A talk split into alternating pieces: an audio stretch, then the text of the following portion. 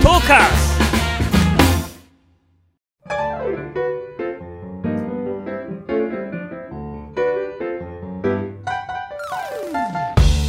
podcast リスナーの皆様はじめまして e スポーツキャスターの R と申しますよろしくお願いいたしますそしてアシスタントの中村優香です。よろしくお願いします。はい。始まりましたね。始まりましたアルね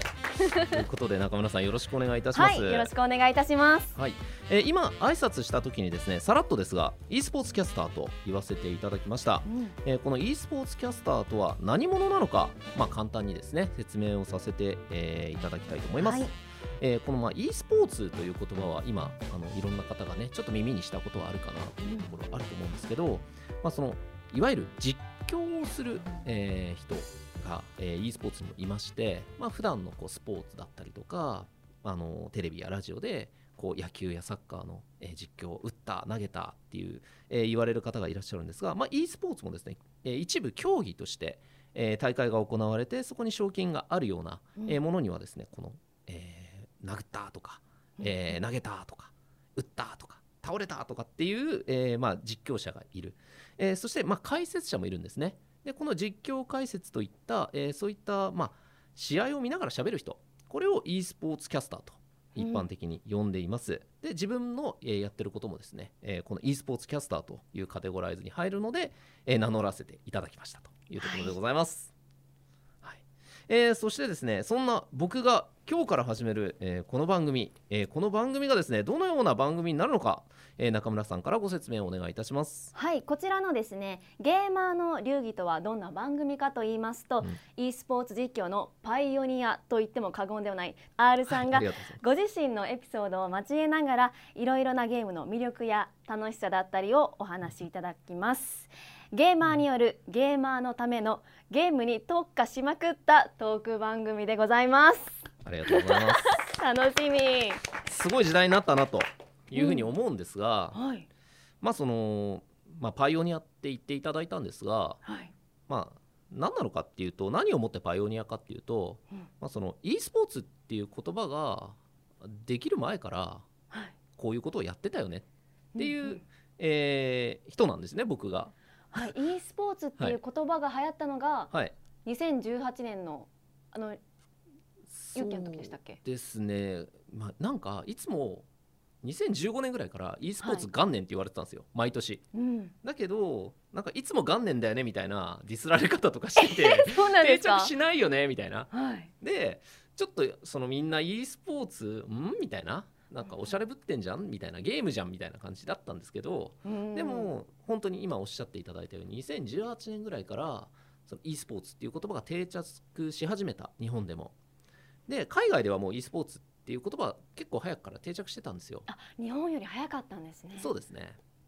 ただ日本でもこのうん e スポーツという言葉が、えー定着し始めてここ23年で本当にこうメディア露出であったりとか、まあそのえー子供のなりたい職業うんプロゲーマーとか、ねえね e スポーツアスリートなんていう言葉がねあの一般的な社会でも普及してきたなっていう感じなんですけどまあまあまあまあそんなね、えー e スポーツと言われてますがいわゆる主役の選手たちは、まあ、ゲーマーゲーム大好きな人だったりとか、うんまあ、ゲームを極めたいっていう人が多いんですよね。なので、えーゲームに特化しまくったトークをしていこうというところなんですが、はい、まあ、僕もあのいろんな形でこのゲーム業界に関わっている人間なので、まあね、たまにはねちょっと裏話もそれお大丈夫みたいなのもねちょっと言っちゃうかもしれないんですけど、聞きたい、まあ、はい割と自分のあのスタンスとしてはあの飾りすぎないで そのまんまの、おはそいのまんまのこう、ね、本音を割と言えたらいいなと思ってます。実況中の R さんではなく、はいその R さんでそうですねなるべく、その素の自分というかゲーム業界って、実はこうなんですよっていうお話を中村さんにはいお伝えできたらいいなとあーゲーム業界のリアルをリアルこを、の番組で、はいい、、やありがたいですちなみに中村さんはゲームとかされるんですか私ゲームしますよ最近ハマってるのが、はいアマンガスアマンガスはいはい、はいはいスはマホでやってるんですいいけいですどねはいあのー友達と10人で、うんズームで通話しながらおワイワイやっいいですねてます結構あれですちゃんとやってますねやってま すねはい、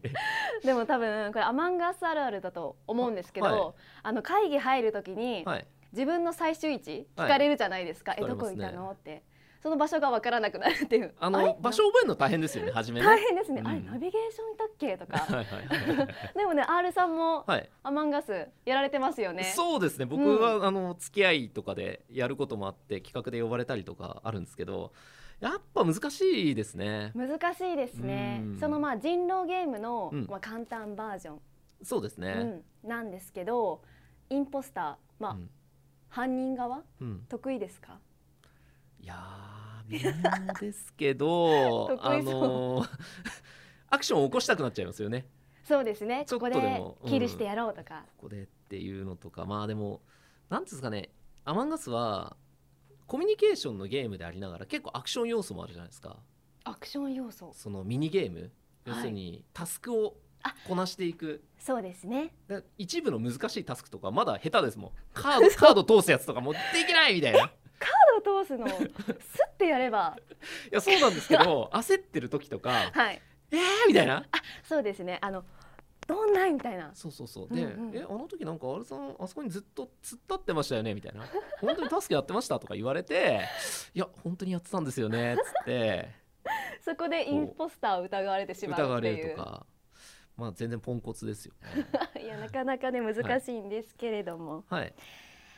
ではそろそろ本編はい参りましょうかはいゲーマーによるゲーマーのためのゲームに特化しまくったトーク番組「ゲーマーの流儀」それでは本日のトークテーマです R さんの学生時代について、まあ、R さんといえばねもうゲームの実況の方のイメージなんですが、はいそもそも R さんってゲームやられる前前はいどんな学生だったんですえーそうですねゲームやられる前どんな学生だったと言われてもですね、学生だった時にゲームやってましたねかほういで、つえっと、一番初めにやったのはそれこそ僕はファミコン世代だったんで、まあ、ファミコンをこう親に買ってもらって小学校低学年の時とかにあの誕生日とクリスマスだけ新しいソフトを買ってもらえるんでめちゃくちゃ吟味してうん「これだ!」って言ってうんクソゲーを掴んで「おなんだよ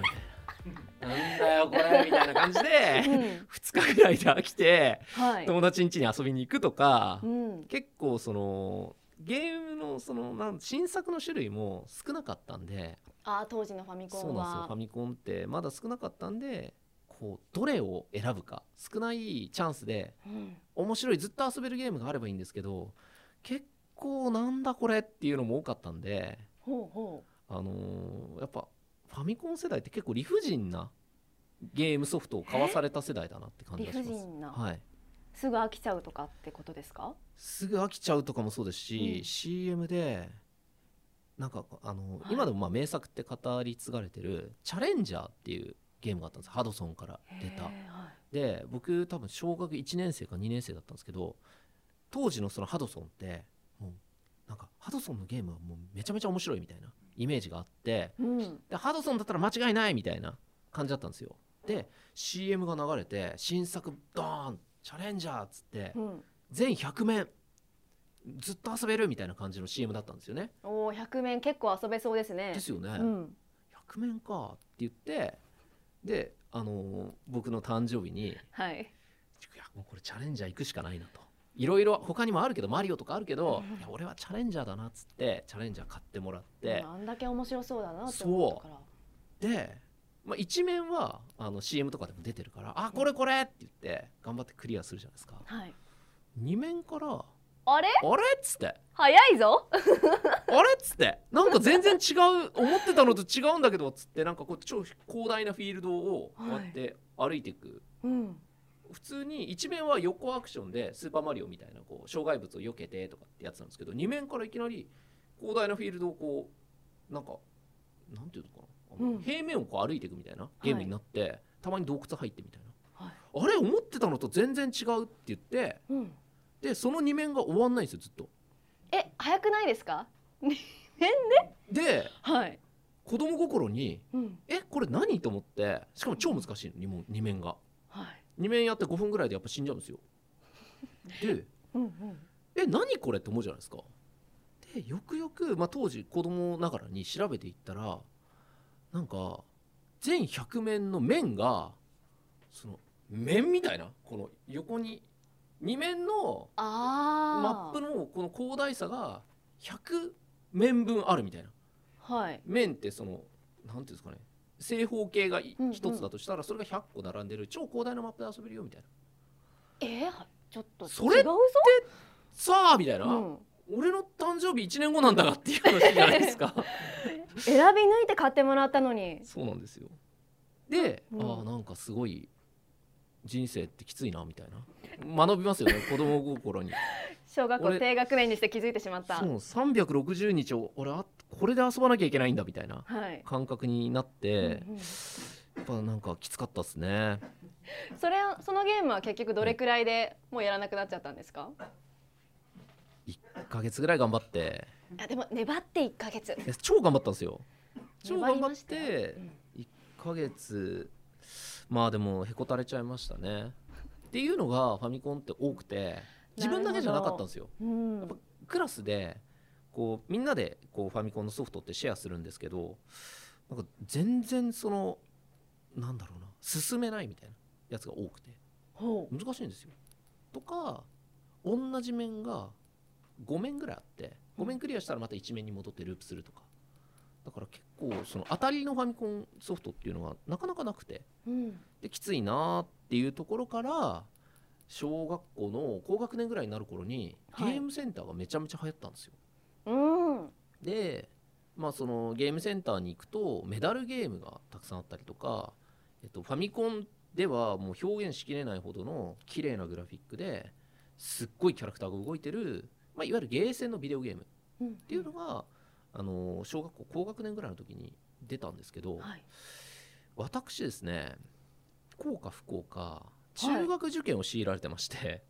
はい、勉強をめちゃめちゃさせられてたんですよおおその時もその時、うん小学校高学年5年生6年生とかはいで結構しかもガチめの学習塾に通わされていたのであじゃあかなり忙しかったんじゃないんですかてかゲーセンに行けなかったんですよはだから学校行くと、えっと、学校の友達はみんなゲーセンの話をしててい、うん、で自分は、えっと、放課後すぐに塾に行くみたいな生活だったんでもうゲームやりたくてゲーセン行きたくてしょうがないっていう気持ちで、えっと、塾に行っても勉強に身が入ら ず2年ぐらい、結構ガチな学習塾行ったのに、えっと、受験中学受験全部落ちたんですよあでーはい全滅して、うんで、まあ、あの近くの公立中学に行って「いやー」っつって、まあ、それなりにへこんででも「あれ?」っつって「俺これでもうゲーセン行けるじゃん」しかも中学受験してるから勉強しなくても貯金があるからうんうんうん、行けるんですよ、公立中学努力してきたからそうはいあこれゲーセンすげえ行けんじゃんと思ってそこポジティブになるんです ねやりまうんでゲーセンに行ってでもお金がないからあの見てるだけとかうんあの一人用で頑張ってとかっていうのをやってたんですけど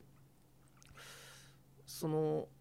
まあただ中学校って部活とかもあったから、まあ、ゲーセンは楽しいけどお金もないしあんまり遊べないなっていう感じではあったんですよねただまあ13とか14にして、まあ、ゲーセンに結構行くような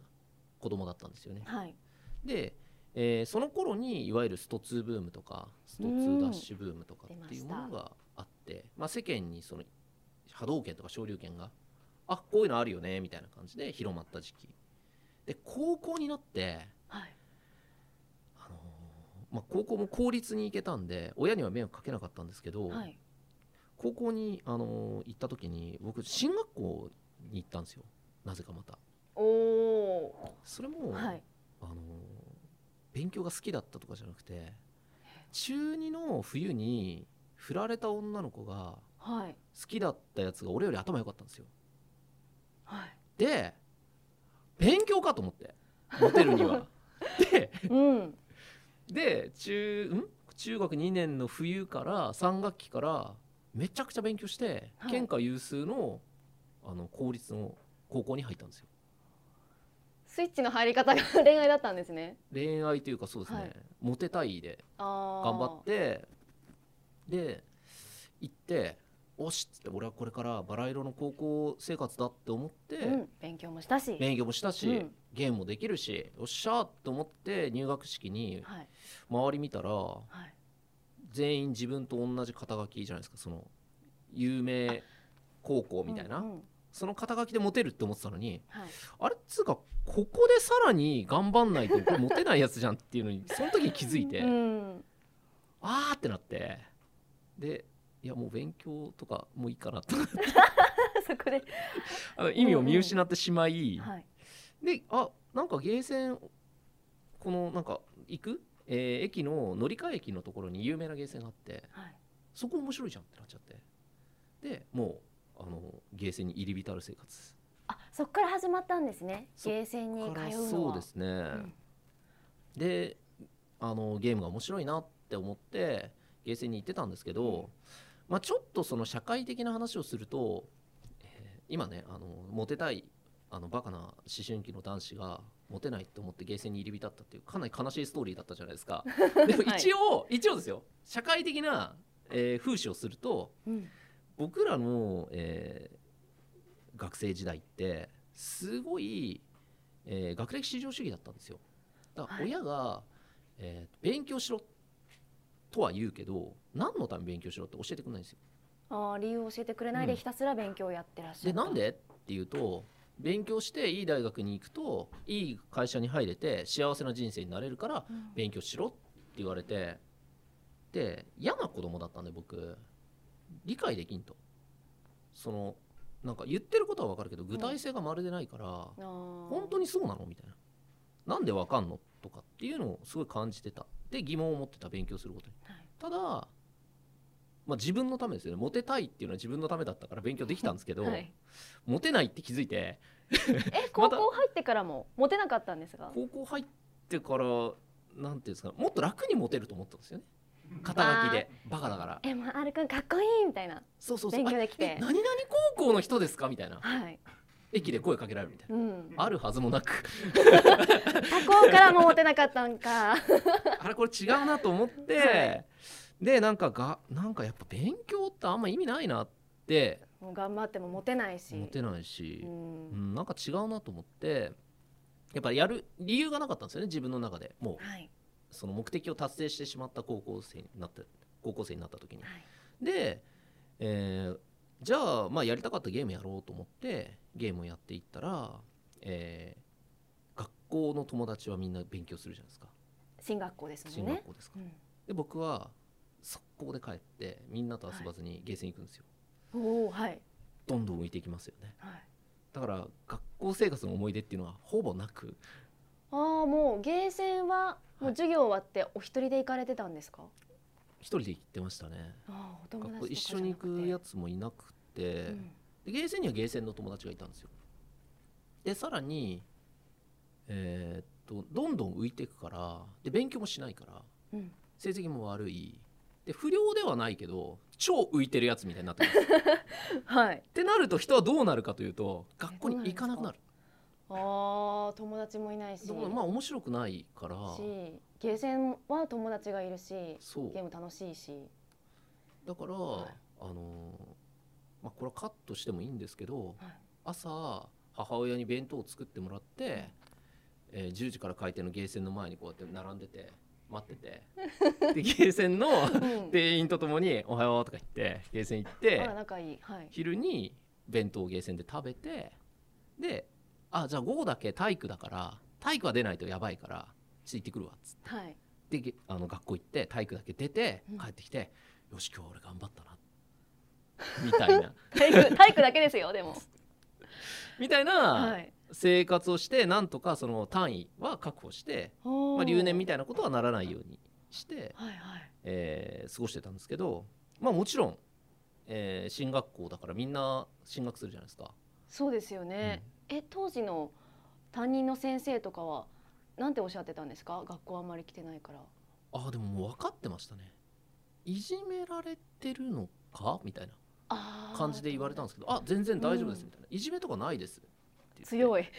三者面談とかでもちょっと心配されたんですけど「あ大丈夫ですこれ自己責任です」みたいな。うんうん、でまあ全部分かってるんであのただちょっと学校はつまんないからもうあんま来ないしでも来た時は迷惑かけないんで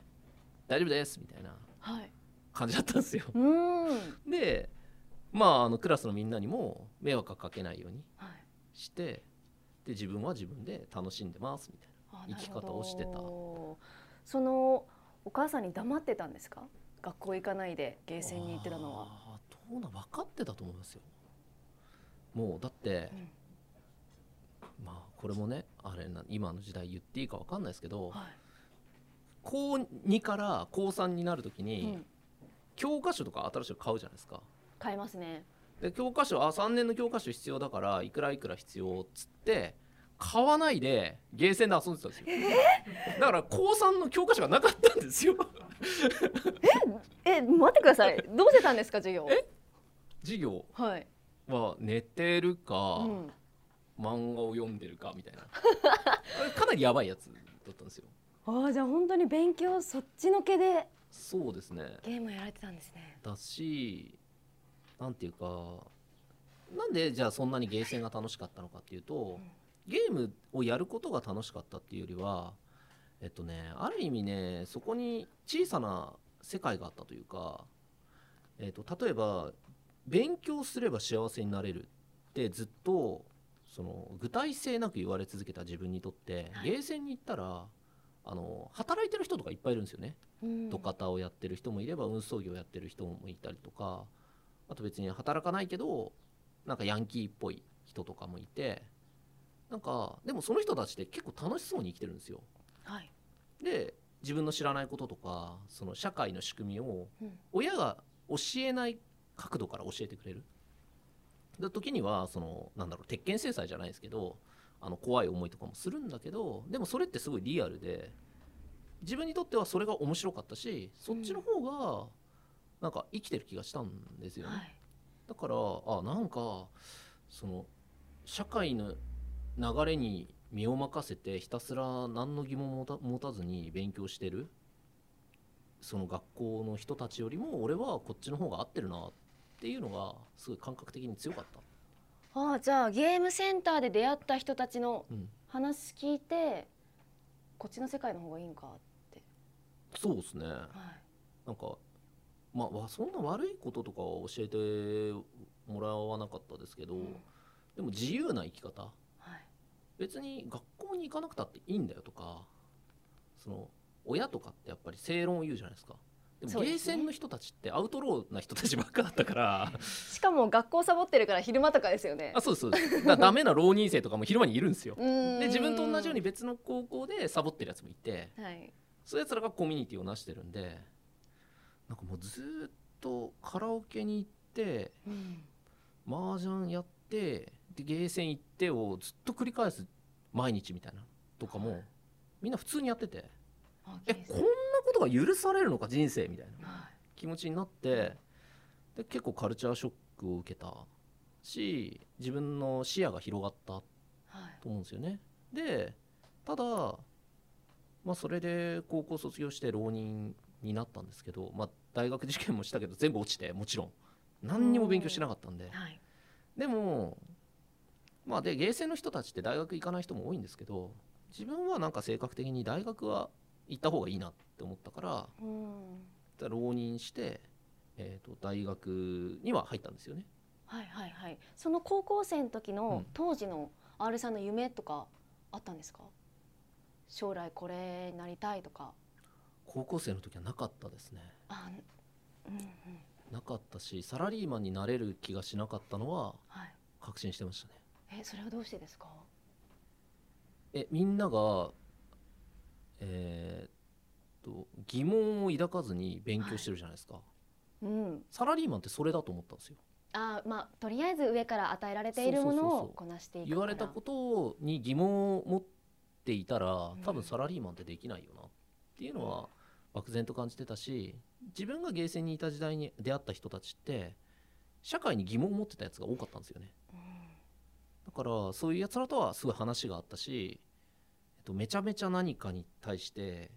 興味を持って掘り下げてるやつとかもゲーセンっていっぱいいたんですようん例えば例えば、えっと、音楽にめちゃめちゃ詳しいやつとかほあと映画好き漫画超好きう、うん、引くレベルで好きなんですよああとガンダム好きってなったら、えどんぐらい好きなのっつったらいやーっつって世界で一番好きであることを証明したい から型番全部覚えたんだよねモビルスーツのみたいな相当好きですねい意味がなさすぎてやばいじゃない ですかだけどその世界一を名乗るためにはやっぱり意味のないとこまで詰めてこそだなと思ってみたいなえ変わった価値観の人とかが多くてえはいあそこまでやるのやばいなと思ってでもそれってその好きを突き詰めるっていうことのあの原点というかあ好きってこういうことを言うんだなみたいなのは10代の頃にこう自分の中に入ってきたんですよね。ああその人たちと出会ったことによって、だし、えっと、人の価値観って多様だし、うんえっと、それを否定することっていうのがすごく愚かだなって思ったんですよ。はいでその人にちょっと惹かれるぐらいの深さで趣味を楽しんでる人でもめちゃめちゃ幸せそうなんですよね。うーんだからだしなんだろうなその人の目を気にしてないはいある意味そういうそうやって楽しんでる人って、うん、自分のやりたいことをやってるから、うん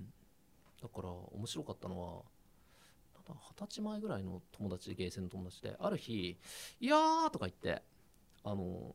開示並みの借金をしちゃったよ」とか言って「えー何言ってんだ」っつって かなり債務ありますよそしたらなん か通帳見せてきてはいあのマイナス1億みたいなの見せられて待って 待何っ てこれみたいな何をしでかしたんだ何これっつったら、うんいや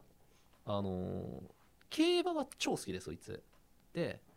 なんか競馬で当たった金を貯めててそれを、えー運用して一口話になったとで一口話になった馬が超勝って結構まとまった金が入ってきたとで今後不労所得を得るためにえその結構まとまった金を銀行に入れて、えー貸し付けをはいして、信用を得るために 1億の貸し付けを今したところみたいなはあだいぶぶっ飛んでますねじゃ10代でそその動きできんのみたいな10代なんだはいすごくないっつって、うん話をしたら「いや別にうん才能を金に変えてるだけだね」みたいなことを言うやつとかいたんですよ。へえであ人生って何でもありなんだなっていうか、うんうん自分で考えて生きるって面白いなってすごい思って。でなんか割とその人の目を気にしたりとかっていうのはなくなっていった、はいでそ自れ分のやりたいことをやると大学入るくそらいれ大学入るぐらいですねああそうでやっぱ大学入るぐらいの頃にそのなんで浪人しようかって思ったかっていうと都内に出て知り合ったゲーマーがやっぱぶっ飛んでるやつが多かったんですよなんだへえはいもうそのそそのわけわからん借金したやつとかもそうだし、まあその今プロゲーマーであの一戦級の梅原とかはもいうすっごい変人だったんですよ。でやっぱあの話してても、こんなやつおるんかみたいな なんか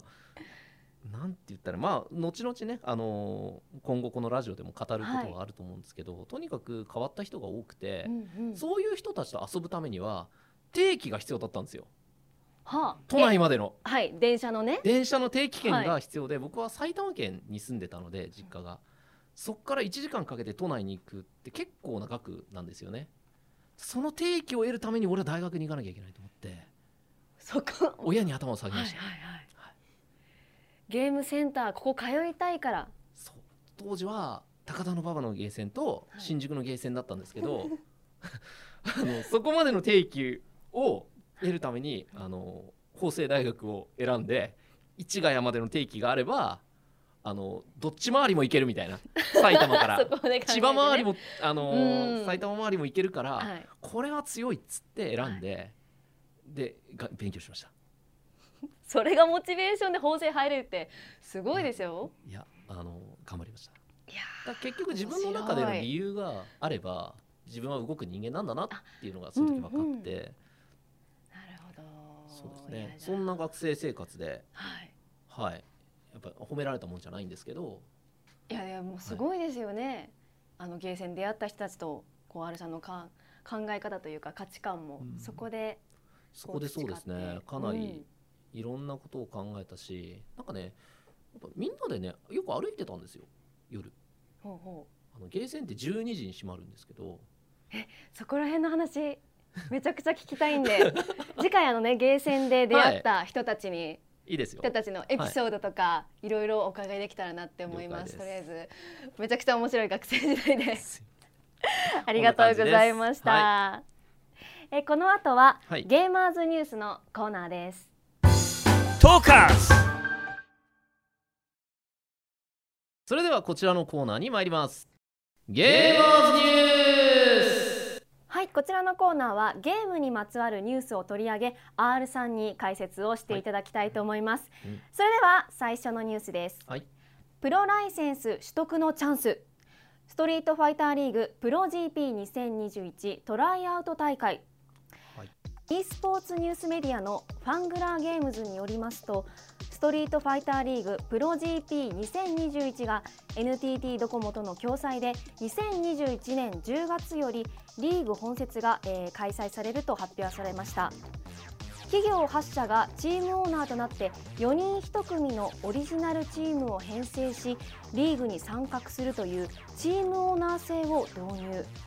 そして試合数が全56試合と去年より大幅に増えまして視聴者としても非常に見応えがある大会となる予感がしているということです。R さん、いかはいがでしょうか。そうですねあのこのストリートファイターリーグというですね、うんまあいえー国内最大の、まあ、ストリートファイター今はストリートファイター5が稼働してるんですが、はいえーこちらのプロたちが、えーしのぎを削るリーグ戦というものがありまして、まあ、昨年もあの僕実況でやらせていただいたんですけど、えーそれが今年もありますよというところがまず一つそして、えーこのストリートファイターリーグに出れる選手というのはですね、えージェスという、えープロライセンスを発行しているところがあるんですが、このジェスのプロライセンスを持ってる選手が、えーこの4人1組のチームが8つあるんですけど、えーその中に、えー入れますよというところで、えー今回はですねいろんな企業さんが、えー8つ名乗りを上げてその企業にプロプレイヤーがつくという形でチームを組んでるんですが、えー去年とかはですね、えー割と、えードラフトでえーリーダーがいてそのリーダーが、え1人ずつと自分のチームメイトを取っていくみたいになったんですけど今回は割と、えー e スポーツチーム色が強いほう形で結構今あのストリートファイターの格闘ゲームのプレイヤーも、まあ、こうチームを作ってるところが結構あるんであこのチームはここについたんだねみたいな形で、えーチームができてるんですが、はいえーっとですね、まあ、4人1組のチームを、えー作れない例えば超強いプロ2人だけのチームまだ2人しかいないチームとかっていうのがあるはい。いくつかあるんですねうん。でそういうチームにどうするんですか。このアマチュアの選手たちがトライアウト大会というものに出るほうでそのトライアウト大会で、えー2位まで入るとプロライセンスがもらえるんですね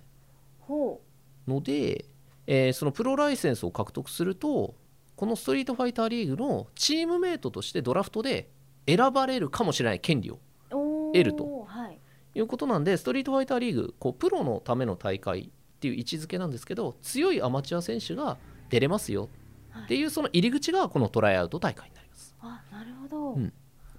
これ試合数が去年よりもだいぶ増えたっていうことなんですけれども、はい、去年はどれくらいだったんですか。去年は試合数でいうとどれぐらいなんだろうな去年はね10節あったんですよ。でだいぶ増えましたねはいで10節の中から、えー結構その3対3で戦っていくみたいな形式だったんで、はいまあ、30何試合40試合ぐらいあったとは思うんですけど今回は、まあ、それよりもかなり増えてますんで、うん。まあ、どうなるかなというところでおそらく詳しいルールは、えーまだ発表されてない、えータイミングだと思います。はい。なるたほだど、まあ、そのルールによってね取る選手も変わってきたりとか、まあ、もちろんあのそれぞれのプロプレイヤーがチーム戦を行うわけなんでバランスであったりとかレベルであったりとかっていうのは、えーかなりあのみんなピリピリしてるというかもちろん優勝候補と言われるチームもねすでにあったりするんで、はいなかなかどうなるかなというところなんですが、うんとりあえずこのプロライセンスを取得するとチャンスは広がるよといううんそんな感じですね。でこのプロライセンスも結構ゲームによってあの与えられ方が違ったりするんですよ。違うんですかゲームによって。あのどうやってなんていうのかな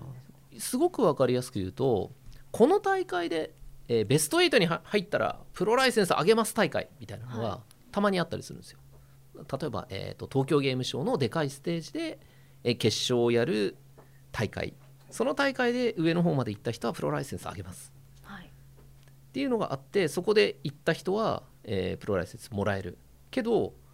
それ以外の大会で同じぐらいレベルが高い大会でベスト8行ってももらえない大会とかもあるんですよね。ほうほだから要するに公認大会で、えー結構成績をちゃんと残さないとプロライセンスはもらえない。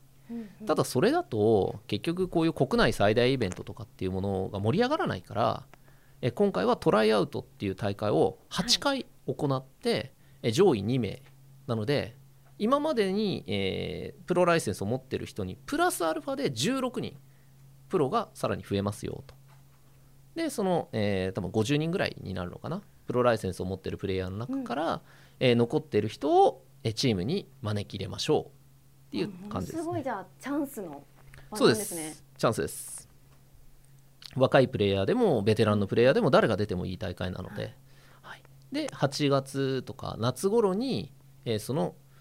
えードラフト会議みたいなあのプロ野球とかでもあるような、はいあの第一巡誰々みたいなえそれがこの世界でも行われているありますありますへえであの重複したらくじ引きでとかっていうのもやるんですよいい選手を取りたいガチもんですねガチもんドラフトですはい、はっていう世界に、えー格闘ゲームの世界もなってきましたよという、うんうんそんなニュースですね。なるほどちなみになんですけど、うんこのプロライセンス取得するためには、はい、大会でもう出ないといけないんですか、大会出てうん、優勝とかをしないといけない、大会まあトップ8ぐらいですかねはあはベスト4ベスト8ぐらいにはならないあとじゃあそれがきスついタンダードの取得の仕方なんですね、そうですうねん例えばなんかすごい業界に貢献してるからプロライセンス上げますとかじゃないえーですよ自己申告制はない自己申告制はないですこんねなにうまいんでってないですね試験とかもないんです、えー実践うでんうん基本結果を出さないともらえないものだから実力はすごい高いけど大会で結果が出てないからまだプロライセンス持ってない人とかもいるんですよ。じゃあ YouTube でもうすごいうまいって、うんうん人気がある人でも、うん実際そういう大会出て認めてもらわないとそうですねまあそうなんただ大体今プロで活躍してる一戦級のプレイヤーはもう持ってますねうんなんだかんだいろんなところでね大会出て結果は出てるんではいはいなるほどこれが夏に行われるということでそうですねエントリー受付しております7ので月から8月ぐらいにかけてトライアウトが行われて、はいおそらく9月になる前にそのドラフト会議が行われると思います、まあこちらも楽しみですね、はい見てみたいです e スポーツの見てみたドいラでしフょト見てみたいでしょしかもそこに司会とかでいますから ね僕えあねれされるんですかいや普通にそういうところにいますよえあのー野球のドラフトのテンションですか、一巡目みたいいやーまあもっと緩いと思いますねなうーんあのあらかじめ人気の選手って多分いてでその選手がどこのチームに行くかみたいなのをうわーここ来たみたいな感じで、まあ、盛り上げてっていう感じだと思います、はい、はい、雰囲気的にはワイワイしてるんですかワイワイしてると思いますようんピリピリではなく、多分そんなにピリピリしないと思いますね、うんそうなんですねはい、そっちも見てみたいと思います、はい以上ゲーマーズニュースでしたはい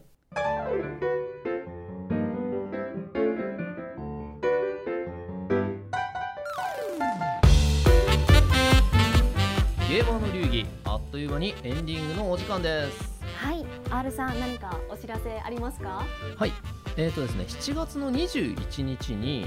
えードラゴンクエストモンスターズ」の、えー誕生日ということで、はいえー僕がですねこのソーシャルゲームの、えードラゴンクエストモンスターズスーパーライト」というものの公式実況をおーえーずっとやらせていただいておりまして、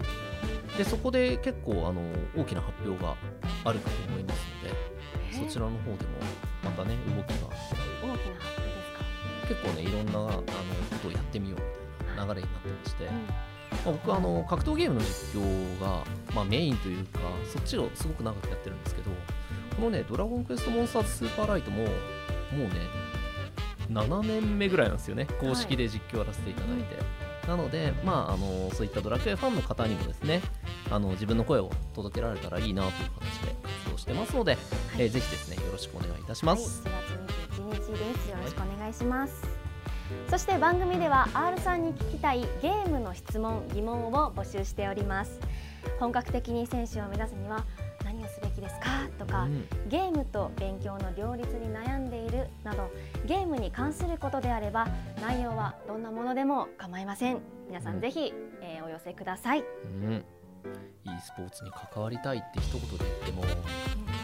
本当にいろんな道があるしはい、漠然としすぎててうん多分ね分かんないと思うんですよだって e スポーツ専門学校に行ったって何が身につくか分かんないと思うんですよねまあそういう方もねあのお話とか疑問質問もお待ちしておりますはい、プロの R さんが、えーお答えしてくれますはいということで次回の配信はまた来週となりますのでよろしくお願いいたしますありがとうございましたありがとうございました